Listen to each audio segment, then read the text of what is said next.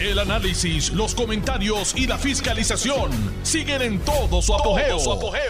Le estás dando play al podcast de Noti1630, Sin Ataduras, con la licenciada Zulma Rosario. Muy buenas tardes. Hoy es viernes TGIF. Thank God it's Friday. Hoy es viernes 20 de octubre del año 2023. Y esta es su amiga Zulma R. Rosario Vega, en Sin Ataduras, por Noti 1, la mejor estación de Puerto Rico y primera fiscalizando. Ayer la pasé sumamente bien con una persona joven. Me encanta que haya juventud interesada en entrar al ruedo político. Pues como ustedes saben, el ruedo político no siempre es fácil de sobrellevar. Y por ende no todo el mundo está dispuesto a someterse a ese rigor de lo que significa, ¿verdad?, el escenario político. En la entrevista ayer con el licenciado Ramón Burgos, eh, yo salí muy satisfecha, contestó todas las preguntas, es obvio que tiene, yo no voy a ser electora de él porque yo no vivo en Ponce, eh, pero si estuviera en Ponce, Ponce yo lo consideraría seriamente, especialmente cuando los otros tres se huyeron y no, y no vinieron a la invitación que les cursé, eh, uno se pregunta por qué, ¿verdad? Y ni siquiera dieron una explicación razonable de su ausencia en una tarde que yo había separado para ellos, para que tuvieran un foro en donde darse a conocer y que el público tenga la oportunidad de evaluarlos y determinar si les dan su, su respaldo o no. Yo salí muy contenta. El hombre es una persona que tiene mucha experiencia a pesar de su edad, que es apenas de 38 años. Está bien preparado. Tiene un bachillerato, tiene un Juris Doctor, ambos de la Pontificia Universidad Católica de Ponce. Es ponceño, vive en Ponce, conoce a Ponce y conoce los problemas del precinto 61, que es el precinto que él aspira a representar en la Cámara de Representantes a partir de enero del 2025. Me pareció que tuvimos una extraordinaria, gracias Cuca, una extraordinaria oportunidad de conocer a un joven interesado, estadista. Habló muy claro de la importancia que reviste para él eh, la consecución de la igualdad de nuestros derechos como ciudadanos americanos. Eso me da mucha alegría. Le gustó formar parte, ¿verdad?, de esas, yo no sé cómo él lo hace, de esos adiestramientos que da constantemente nuestro amigo José Aponte, que si Dios lo permite estará frente a este micrófono el martes que viene, pues yo tengo yo tengo una cita médica muy importante y quiero tener la tranquilidad de poder asistir a la misma, que el médico se tarde, eh, porque ustedes saben que las citas médicas hoy no son fáciles de conseguir. Eh, es una cita médica importante para mí, pero tampoco es nada de que nos tengamos que preocupar, pero le estoy anticipando que si Dios así lo permite, el martes quien va a estar frente este, a este micrófono va a ser el amigo representante, expresidente de la Cámara, José Aponte, y director de Misión Estadista, que está haciendo un trabajo titánico, porque es responsabilidad y obligación de todos los que aspiren a un puesto electivo tomar los adiestramientos y no solamente se queden tomar los adiestramientos, es que si reciben el favor del pueblo tienen que asegurarse de hacer el trabajo que requiere el lograr que nuestra causa finalmente tenga el espacio de consideración en el Congreso de los Estados Unidos.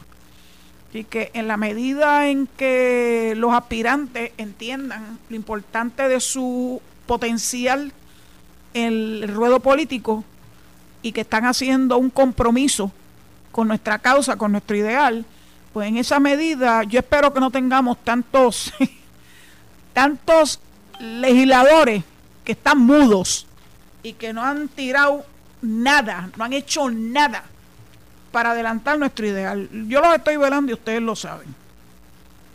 Así que creo que tengo suficiente evidencia de quienes están trabajando y quienes no.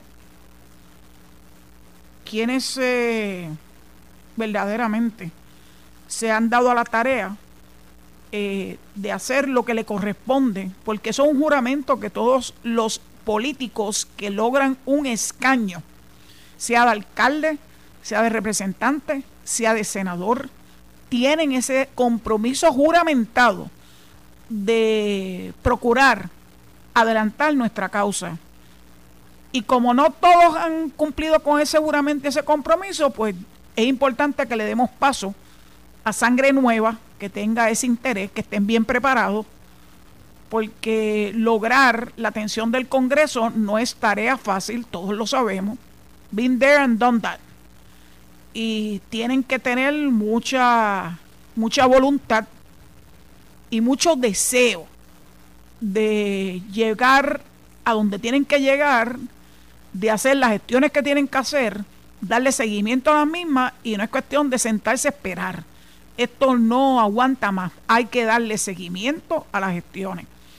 Por cierto, la semana que viene, si Dios lo permite, creo que es el 2 de noviembre, o sea que es la otra de más arriba, yo voy a tener de invitado, si Dios así lo permite, a un importante delegado extendido que ha hecho un trabajo exquisito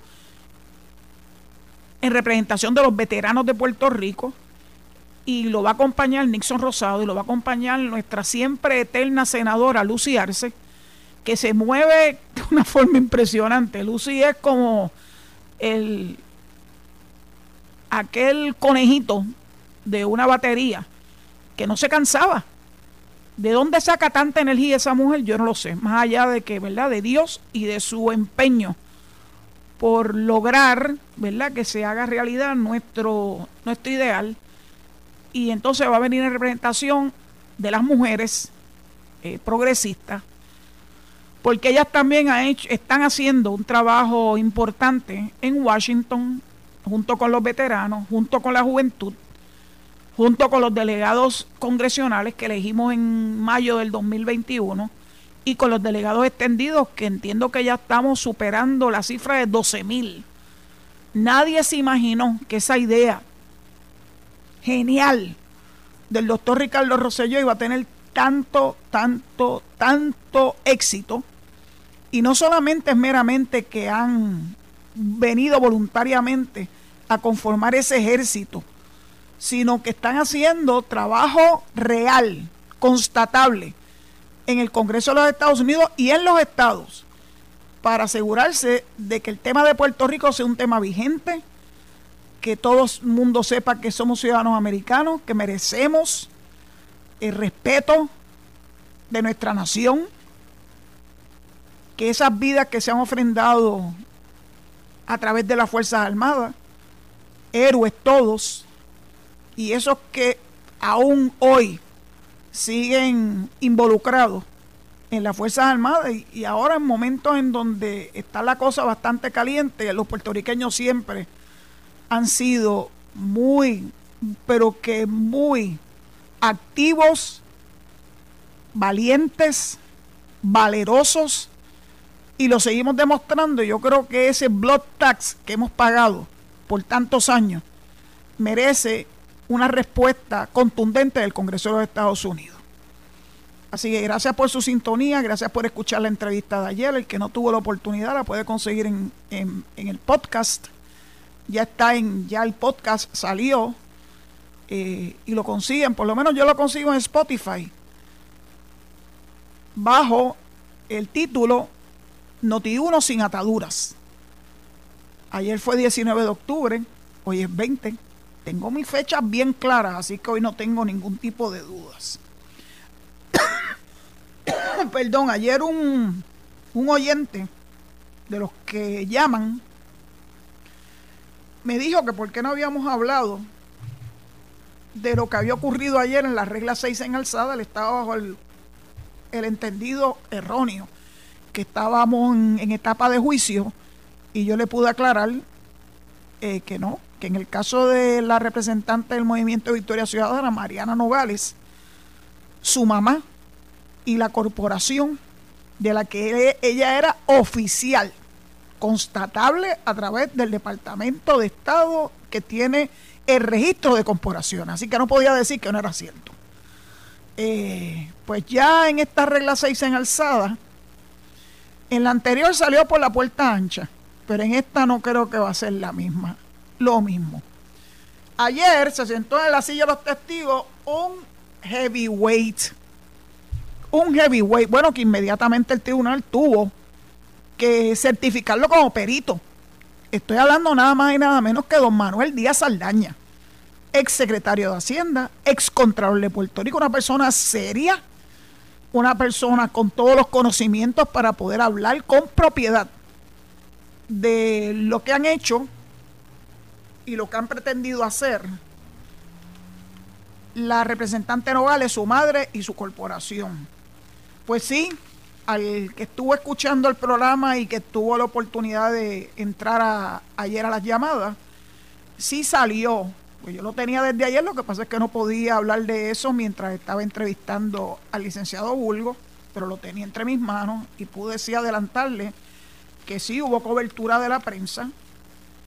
En el caso del vocero, en la página 15, recogieron lo que ocurrió en la regla 6 en alzada del día anterior, con un título que se llama Son falsas y fraudulentas, dice testigo de la oficina del panel de fiscal especial independiente. Esta vista va a continuar el martes 24 de octubre a las 1 y 30. Promete, promete mucho, porque claro que la defensa de Mariana no se va a quedar da, pero va a ser muy difícil que ellos puedan destruir un testimonio de un verdadero heavyweight, como el amigo CPA Manuel Díaz Saldaña. Y en esa cobertura de, de Wilmarielis Agosto, dice que dice, dice ella que dijo Manuel Díaz Saldaña, ¿verdad? Esto es, esto es un double hearsay. Pero debemos entender que lo que la periodista pudo captar y traducir en su nota en esta en esta en esta noticia publicada en el vocero es que él vio las planillas de contribución sobre ingreso de Rita Molinelli, que es la madre de la representante Mariana Nogales, del 2017 hasta el 2021 y dijo que lo obtuvo del propio Departamento de Hacienda mediante una solicitud de la agente Andrés Clark a través de su jefe José Carlos Colón, o sea que se hizo de la forma correcta. No todo el mundo tiene acceso a las planillas de contribución sobre ingresos, eso son, eh. Es, un, es un documento que reviste alta confidencialidad, pero cuando una agencia fiscalizadora, como lo es el FEI, mediante los canales correctos, obtiene acceso a las mismas, pues se hizo de la forma correcta. Aseguró mi amigo Díaz Saldaña que en el 2004 la representante Nogales aparecía como presidenta, tesorera y agente residente hasta el 2020 de la corporación Oceanfront Villas. Sí, esa es la que tiene los apartamentos allá en Palmas del Mar que mientras ella estaba acá en Rincón protegiendo ¿verdad? las tortugas, que es muy bueno, eh, no estaba haciendo lo propio allá en el área este, en Palmas del Mar. Se estaba saltando de chavo. Bueno, pero lo que pasa es que le representan a uno una, unas posturas que después no las pueden, no pueden ser coherentes, ¿verdad? En el resto de, de su vida, en su vida profesional, en su vida privada. La falta de coherencia de, Mariana Nogales es tan evidente que bueno, que los que se tiren la maroma de volverla a elegir en las elecciones del 2024, partiendo de la premisa eh, que ella va a optar nuevamente por ese escaño, pues sepan qué tipo de personaje es ella. Aparte de un personaje bastante extraño. Se viste de forma extraña para hacerse notar casi como una, como una payasa, como una bufona, con el permiso de los payasos y los bufones. Dice ella, la víctima, que ella lo que está siendo objeto de una persecución, no Mariana, no, no, no. Cuando uno comienza en el servicio público, uno tiene que ser genuinamente transparente y no es como Casper de Friendly Ghost. uno tiene que ser transparente en sus actuaciones, uno tiene que ser transparente en cómo uno responde a las responsabilidades, particularmente a las responsabilidades contributivas y fiscales, porque eso es parte de ser un servidor público. Si tú no estás dispuesta a ser transparente en tus transacciones, pues entonces no debes ni siquiera interesarte en volver al servicio público. ¿Qué va a pasar de aquí al 2024? No sabemos. Pero yo tengo la expectativa que en efecto en esta regla 6 en alzada sí se va a determinar causa, con un testimonio tan devastador como el que está dando Díaz Saldaña, me parece extraño que un tribunal que lo que requiere es una mera cintila de evidencia en, ese, en esta etapa del proceso, no entienda que aquí hay causa para arresto.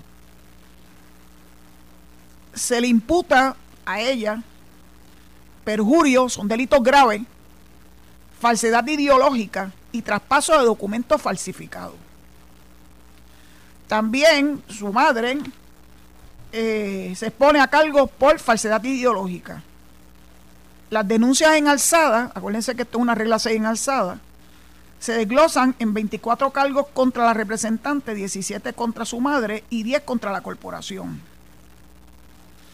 Una de las alegaciones más importantes del FEI, en este caso, es que las partes imputadas no reportaron 2.6 millones.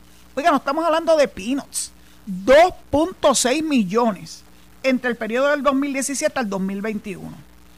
Y de eso, Nogales nos reportó 299 mil 930 con 91 centavos. Esto está, esto está al centavo. Así que el martes próximo, cuando continúa, tenemos que estar muy pendientes de lo que ocurre. Claro que el abogado de ella va a buscar la forma. Esa es la labor de los abogados de defensa en un caso criminal. De poner en entredicho el testimonio del testigo heavyweight que ha presentado el FEI. Ya veremos. Yo voy, en esta lucha, yo voy a Manuel Díaz Saldaña, créanmelo.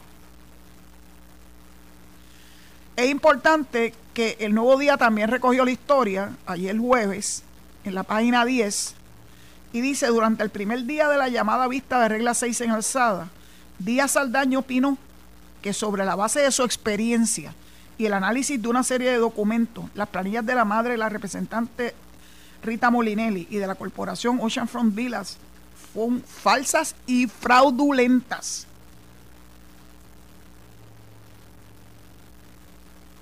Eh, la fiscal que está llevando la batuta en este momento en esa regla C es la fiscal, bueno, y tocaya, Zulma Fuster, que es excelente, es muy buena. Indicó que van a volver a probar los 51 cargos presentados y que tenían prueba adicional al respecto. Así que aquí the ball game is on.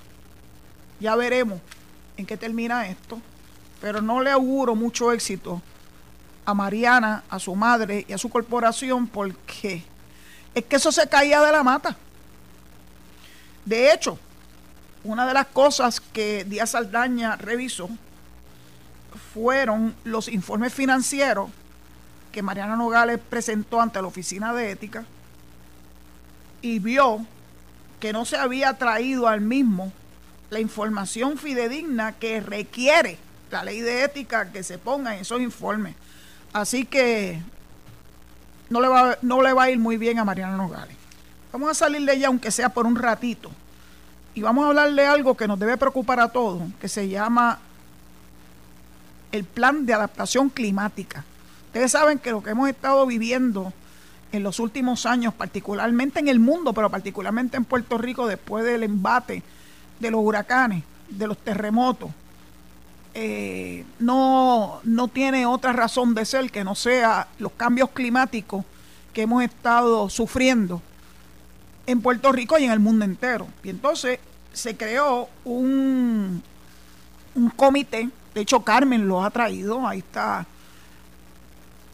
Heavyweights también, eh, que han determinado eh, en qué consiste la forma y manera en que se va a atajar aquí en Puerto Rico, cómo mitigar eh, y se llama el Plan de Mitigación, Adaptación y Resiliencia al Cambio Climático.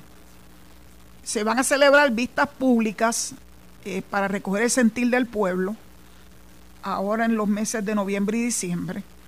Y el representante Carlos Feliciano, popular, presidente de la Comisión eh,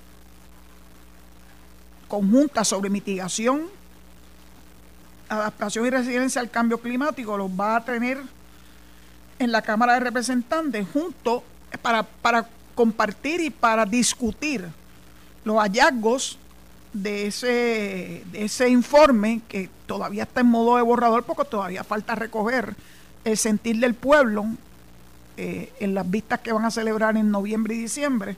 Pero hasta el momento el borrador tiene dos tomos, abarcan 12 áreas, que incluye energía, transporte, desperdicios sólidos, salud y educación. Y en el segundo tomo, son tomos voluminosos, se va a hablar de los cursos de acción y las estrategias que de aprobarse el PAN tocaría al gobierno implantar. Incluye el borrador recomendaciones de enmienda a leyes o reglamentos. Por eso es tan importante que se le dé seguimiento a ese trabajo que ha hecho ese comité de expertos y asesores sobre el cambio climático. Se llama SEAC eh, y se le dé la oportunidad de poderlo discutir ante la legislatura, porque sin duda alguna ya ellos han anticipado que se va a tener que enmendar leyes y reglamentos, y eso es función, particularmente las leyes, de la legislatura de Puerto Rico. Pues entonces, dicho eso, creo que ya Alejo me está diciendo que lo que falta es muy chispito para poder entonces ir a la pausa. Les recuerdo que hoy sí recibimos llamada con el favor de Dios a través del 787-832-0760. Pero es importante porque todavía sigo escuchando que cuando se abre el, ¿verdad? la llamada telefónica, oigo que la persona sigue teniendo cerca del teléfono eh, la estación y entonces eso lo que hace es distorsionar el sonido, no lo puedo yo escuchar bien no me pueden ustedes escuchar bien, así que tienen que apagar el radio. Una vez usted acceden a través de su teléfono a nuestro cuadro con el 8320760, ya le contestaron, apague el radio. Porque tan pronto usted entra y no hay forma de saber quién va a entrar primero y quién va a entrar después. Y cuando Alejo le da el ok para que la llamada entre al aire, ya va a ser muy tarde para que usted apague su, eh, ¿verdad? su radio. Así que por favor, por favor, necesito un poco de disciplina para que esto pueda correr mejor. Dicho eso, pues dejo el espacio para los anuncios y la pausa y espero sus llamadas, que ya saben el teléfono, lo saben muy bien. Gracias. Estás escuchando el podcast de Sin Atadura. Sin Atadura. Con la licenciada Zulma Rosario. Por Noti1630. Noti pues ya estamos listas para recibir sus llamadas. Me gustaría que hayan entendido el mensaje de que tienen que apagar el radio, porque si no hay feedback, retroalimentación y no se deja escuchar. Así que vamos a la primera llamada. Alejo. Mira quién está, mi amiguito. Llegó por el que tanto estaban esperando. Eso es así. Riverita de Conérico. Mi gran amigo Riverita, ¿ya está haciendo frío?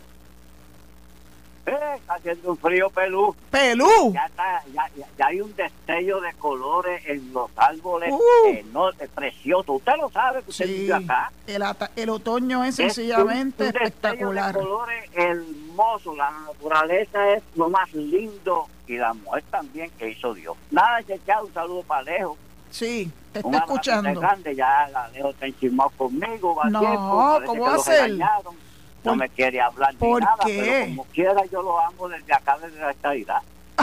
Muy bien, muchas gracias. ¿Cuál es la próxima expresión tuya? Tengo dos cositas, suavecito, rápido y contundente. Eh, usted tiene que decir como Yulín, me dejaron sola. Ya nadie mienta eso de la estabilidad, no hay ambiente, digo Pierluisi. Y otra, Tú te llamas, este- esta llamada es la del wishful thinking. Wishful thinking. allá en la cárcel federal hicieron el comité central del PNP, la cárcel federal hicieron un comité y lo pintaron de azul y blanco. Y el FEI, el FEI a, a todos los casos ha perdido, eso es dinero votado y devuelva a los delegados de Puerto Rico y den esos chavos a los a, a los ancianitos que le hace falta que lo tienen abandonado la salud la agricultura por ir para abajo etcétera y la reconstrucción dónde está todo el gobierno de Pervisi ha sido un fracaso licenciada que tenga un bonito weekend Gracias, que gracias. de. Gra- me dejaron sola Gracias a Dios que me amas. Gracias a Dios que me amas. Pero nada, eso es tu opinión desde allá, desde la estadidad. Es muy cómodo opinar desde la estadidad, pero nada. Al que Dios se lo dio, San Pedro se lo bendiga. Vamos a la próxima llamada, Alejo. Sí, buenas tardes, licenciada. Buenas tardes. Alberto, Alberto Irizarri, claro. ¿Cómo estás? estoy bien. Qué bueno. Cuéntanos. Pues bastante bien, pero saludo a Riverita, que no estuve de acuerdo con lo último que dijo, pero lo felicito. Bueno, él dice que Los me que- y que me dejaron sola.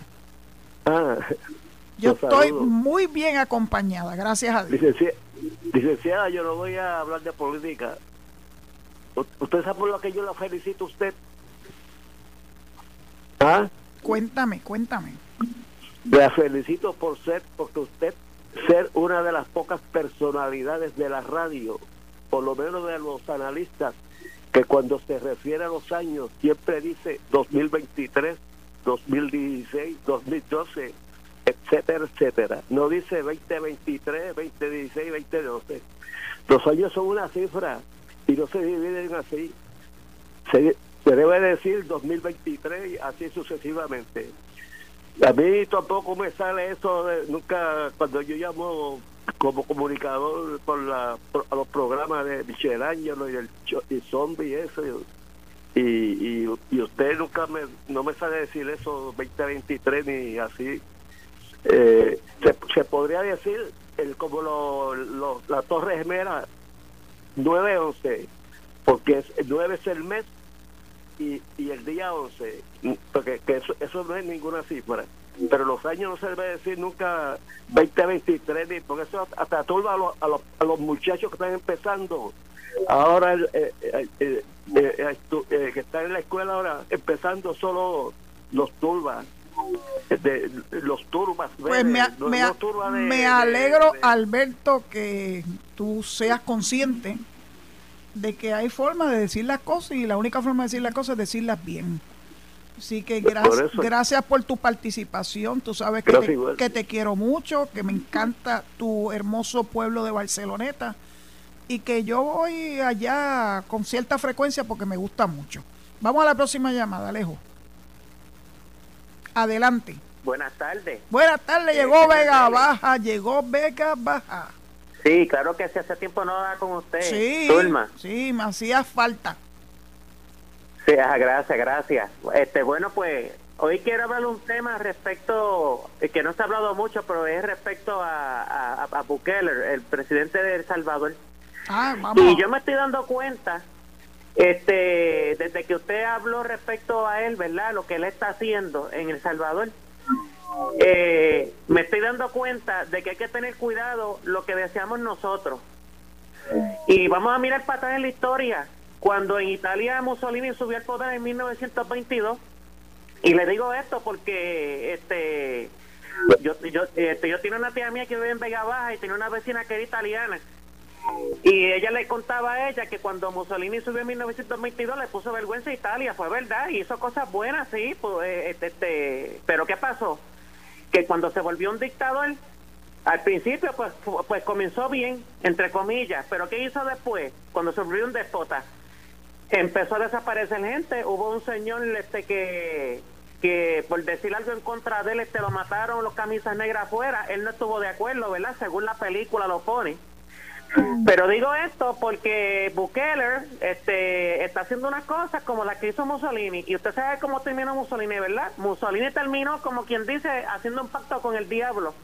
Cuando en el año 1939-40 hizo un pacto con Hitler para ponerse de acuerdo, ¿verdad? Para, para conquistar el mundo, porque él, él, él, se le metió un guille de, de hacer de Italia el imperio romano. Y, y, yo sé que en el 1937, porque eso yo he leído, él trató de conquistar Etiopía y no pudo porque los ingleses le dieron una pela, pero cuando después salió con Mussolini, pues este colaboró con el Africa Corps, entre otras cosas. Y, y seguido después de los 40, cuando más o menos, en el, a eso del 43 por ahí más o menos, este eh, los aliados empezaron a, a, subir, como digo yo, de África hacia Europa, pues cuando empezó cuando empezó los, bombardeos en Italia, ahí fue que la gente se dio cuenta de, este, de, cómo estaba yendo Italia hacia un camino equivocado y en el 1945 a eso del 29 de abril este pues la gente mató a Mussolini y lo cogieron en la plaza y lo colgaron y le cayeron encima. ¿Qué les quiero decir con esto?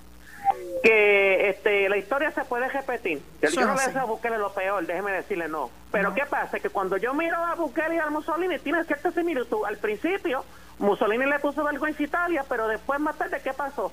Se em, em, empezó a ser el dictador y empezó a hacer alianza, a juntarse con lo que no debía juntarse. Y eso le puede pasar también a Bukele, ¿verdad? Que a la vez que empieza a, pasar el tiempo, empieza a ser un déspota y a hacer cosas tiránicas y, a violarle los derechos a la gente, como lo hizo Mussolini.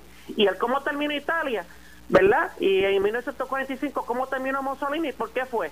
Por las cosas, por las cosas sangrientas que estaba viendo, la persecución contra los judíos en Italia, sí, porque cuando se metió Hitler a rescatar a Mussolini, este, ocurrieron cosas allí y una de las cosas que ocurrió, ¿verdad? Fueron atrocidades contra los judíos y contra los mismos italianos que estaban contra de Mussolini. Mucho cuidado, Puerto Rico despierta, este, vamos a seguir defendiendo la democracia y no podemos decir que, ah, esto no nos va a ocurrir nunca a nosotros. Acuérdense, la vida es una rueda, hoy estamos arriba y mañana podemos estar abajo. Que pasen buenas tardes. Gracias por tu clasecita de historia, muy buena. Se llama In a Nutshell. Y a otra cosa que te puedo añadir a eso es be careful for what you wish for porque puede salir trasquilado uno pensando que es lo mejor para, para nuestra, ¿verdad? nuestra patria, eh, pensando que una persona tipo Bukele puede hacer algo importante por Puerto Rico. Tengan mucho cuidado. Vamos a la próxima llamada, Alejo. Who's next? Buenas, tardes, licenciada. Buenas tardes. Oiga, licenciada, eh, eh, cuando el eh, Alejandro Padilla eh, estuvo en la gobernación, le hizo unos unas cruditas a, a la gasolina. Pero eso no se usó nunca. Y entiendo yo que no tenemos que estar pagando esa, esas, esas cruditas.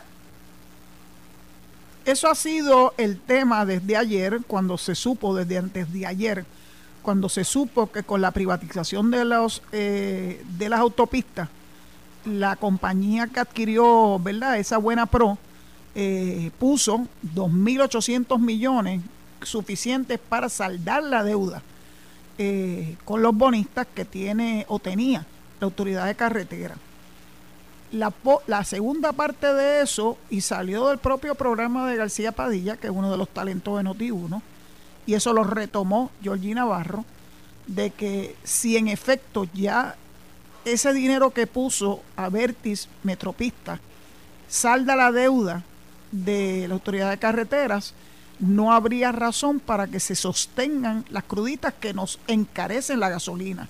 Así que eso se está, eso se está dilucidando, discutiendo, ya hay un proyecto de ley sobre ese particular, vamos a seguirle el tracto para ver si finalmente salimos de sería eso. un alivio para nuestro bolsillo. Uh, créamelo, créamelo que sí, créamelo que sí. Pues gracias por tu participación. Le habló abierto y Dizarri de sí, Barcelona. De Barcelona, pues claro, si yo reconocí la voz. Muchas gracias. Vamos a la próxima llamada, por favor. Buenas tardes, Zulma, Alexi de San Juan. Adelante, Alexi, ¿cómo estás? Todo bien, todo bien. Qué bueno. para dejarlo ahí, vi el programa, que eh, vi el proyecto que, que radicó Georgie Navarro pa- sobre la crudita, pero ya el secretario de Hacienda dice que ese fondito se utiliza para otras cosas. Es bueno investigar cómo se aprobó una crudita de la gasolina para, para la autoridad de carretera y lo estamos utilizando para otras cosas. Esa es la parte que yo todavía Bueno. no entiendo ni comprendo. Eso se va a ¿por tener qué? que dilucidar, Alexis, cuando se discuta el proyecto y venga a testificar el secretario de Hacienda.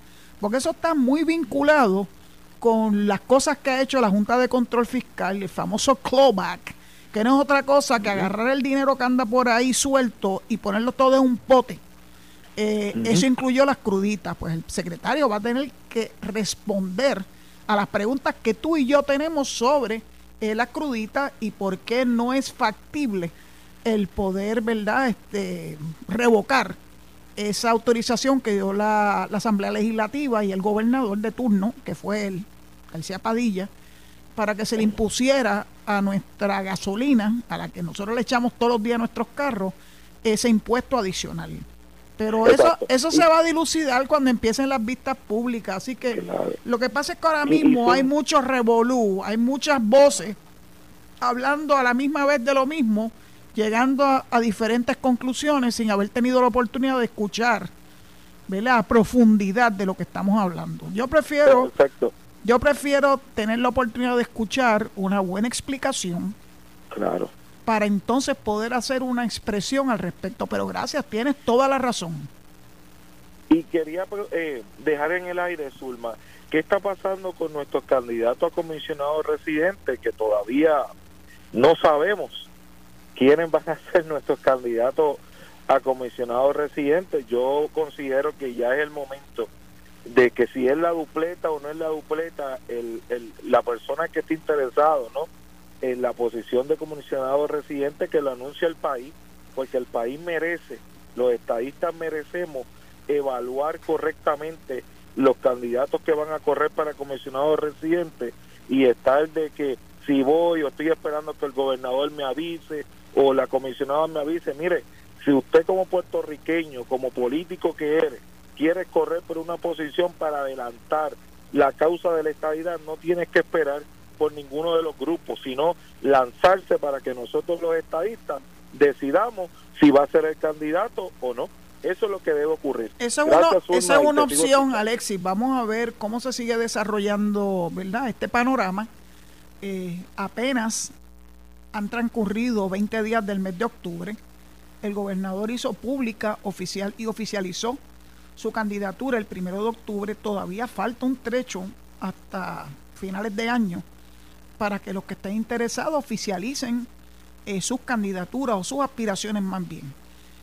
Yo no tengo prisa. Si al fin y al postre el tiempo sigue pasando, esto se va a tener que aclarar y dilucidar. Así que no veo por qué razón tenemos que tener prisa en saber quiénes son las personas, aunque ya han salido muchos nombres eh, para, esa, para esa posición. Pero gracias por tu participación, Alexis. Próxima llamada, Alejo. Alejito. Buenas tardes, Ah, de buenas, buenas tardes. Alfred de San Lorenzo. Ah, qué bueno, de San Lorenzo. Eh, mire, este, yo me puse a, a ver así, este, porque había, sabe que por noticias han salido unas encuestas todos estos días, Sí, y pues algo que mm, no vi que se discutiera por ahí en ningún lado. Es que me puse a verla, o sea, siempre discuten unas cosas y otras no.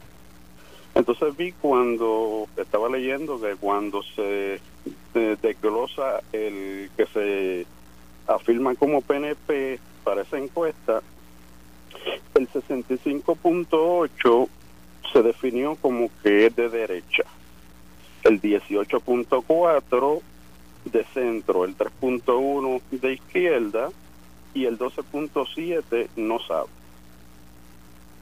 Entonces, hello. tú puedes, tú puedes definir, y no sé si se lo definieron en esa encuesta. ¿qué significa ser de derecha, de centro, de izquierda o de extrema, whatever? Yo ¿Alguien se, lo, ¿Alguien se lo definió a las personas a quien entrevistaron? No sé, no sé, pero yo... Tú sabes una menos- cosa, yo sospecho que no. Y la gente a veces contesta sin el conocimiento profundo de lo que, ¿verdad? Lo que significan eso, esos nombres. Esos nombres, pues depende de quién lo, quién lo, quién lo discuta. Yo puedo sentirme que soy del centro, pero a veces alguna persona puede imaginarse que por mis posturas yo soy de la izquierda o de la derecha o que soy eh, conservadora o que soy liberal, porque eso es muy muy superfluo. No hay forma específica de definir lo que eso significa. Sí. Así que Pero- no sé cuánta validez le podemos dar a esa encuesta con relación a eso en particular. Te tengo que admitir que yo no he visto la encuesta, no la he analizado. Es del 18 de, de este mes. Sí, sí, está Eh, bien. Yo sé, yo sé que es muy reciente, Sí. hace par de días. y- Eh, pero yo tengo hay- mis reservas con las encuestas. Yo tengo mis reservas con las encuestas.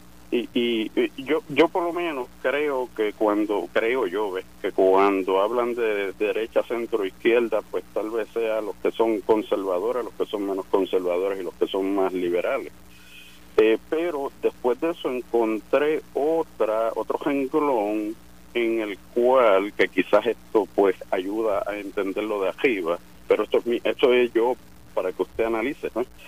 Eh, eh, en el cual pusieron ciertas cosas que eran las importancias de los que se habían denominado como PNP o que iban a votar por el PNP. Y entre las cosas que pusieron, pusieron, eh, la mayoría de ellos pusieron eh, defender la familia tradicional, o sea, la familia natural, hombre, mujer, niños, sobre avanzar a Puerto Rico sobre la estadía. Lo que pasa es que eso depende del encuestador. El encuestador es quien escoge los términos, escoge las preguntas y la forma en que las hace. Por eso es que yo no creo en las encuestas. Pues las encuestas normalmente vienen con un sesgo. El sesgo lo produce la- el encuestador o la persona que está eh, de alguna forma detrás de esa encuesta, que no siempre da la cara. No, no, por eso, es por eso es que yo esas encuestas, bueno, pues qué bueno que la hicieron, qué bueno que tienen algunos números eh, y qué bueno que los políticos lo puedan utilizar para ellos saber hacia dónde va dirigido supuestamente el pueblo de Puerto Rico. Pero para mí el valor es cero. Mi encuesta principal es cuando la gente vota. Ahí es donde está la encuesta de verdad. Y aquí no vamos a tener dos oportunidades de votar. En las primarias de principio de junio y en las elecciones de noviembre del Ya yo 2024. estoy apuntado para los dos. Pues por eso, ahí es que vamos a saber verdaderamente el sentir de nuestro pueblo. Mm. Mientras tanto, pues todo lo demás es lo que llaman por ahí un retrato. Y yo, como digo, le tengo, lo cojo con pinzas, porque sé que siempre detrás de ellas hay un sesgo. Y ese sesgo se nota en las preguntas. Ok. Así que bueno, pero gracias, gracias por su participación Bien, y, y por, poner, por ponernos este tema que yo sé que para muchas personas es importante. Vamos a la próxima, no sé si va a ser la última llamada, porque creo que estamos corriendo. Adela- Aló. adelante, sí. Bueno, saludos. Sí, te escucho, cuéntame. ¿Cómo está, licenciada? Saludos. Habla Juan Peralta, ingeniero. Eh, qué suerte tú tienes que has podido entrar al aire con bastante frecuencia. El cibaeño, el cibaeño. Sí, soy licenciada. Como siempre, la felicito por el programa. Y mire, yo le, le- hoy le está llamando para decirle que, que, que si me están oyendo allá en la fortaleza, el honorable gobernador, que ponga en la lista a, a ese ingeniero, igual que, que yo, que soy un ingeniero, eh, que ponga a Carlos Ignacio Pequera, el, el que hizo Puerto Rico moderno con don Pedro Rosselló. Ese es un gallo probado, que lo ponga en lista.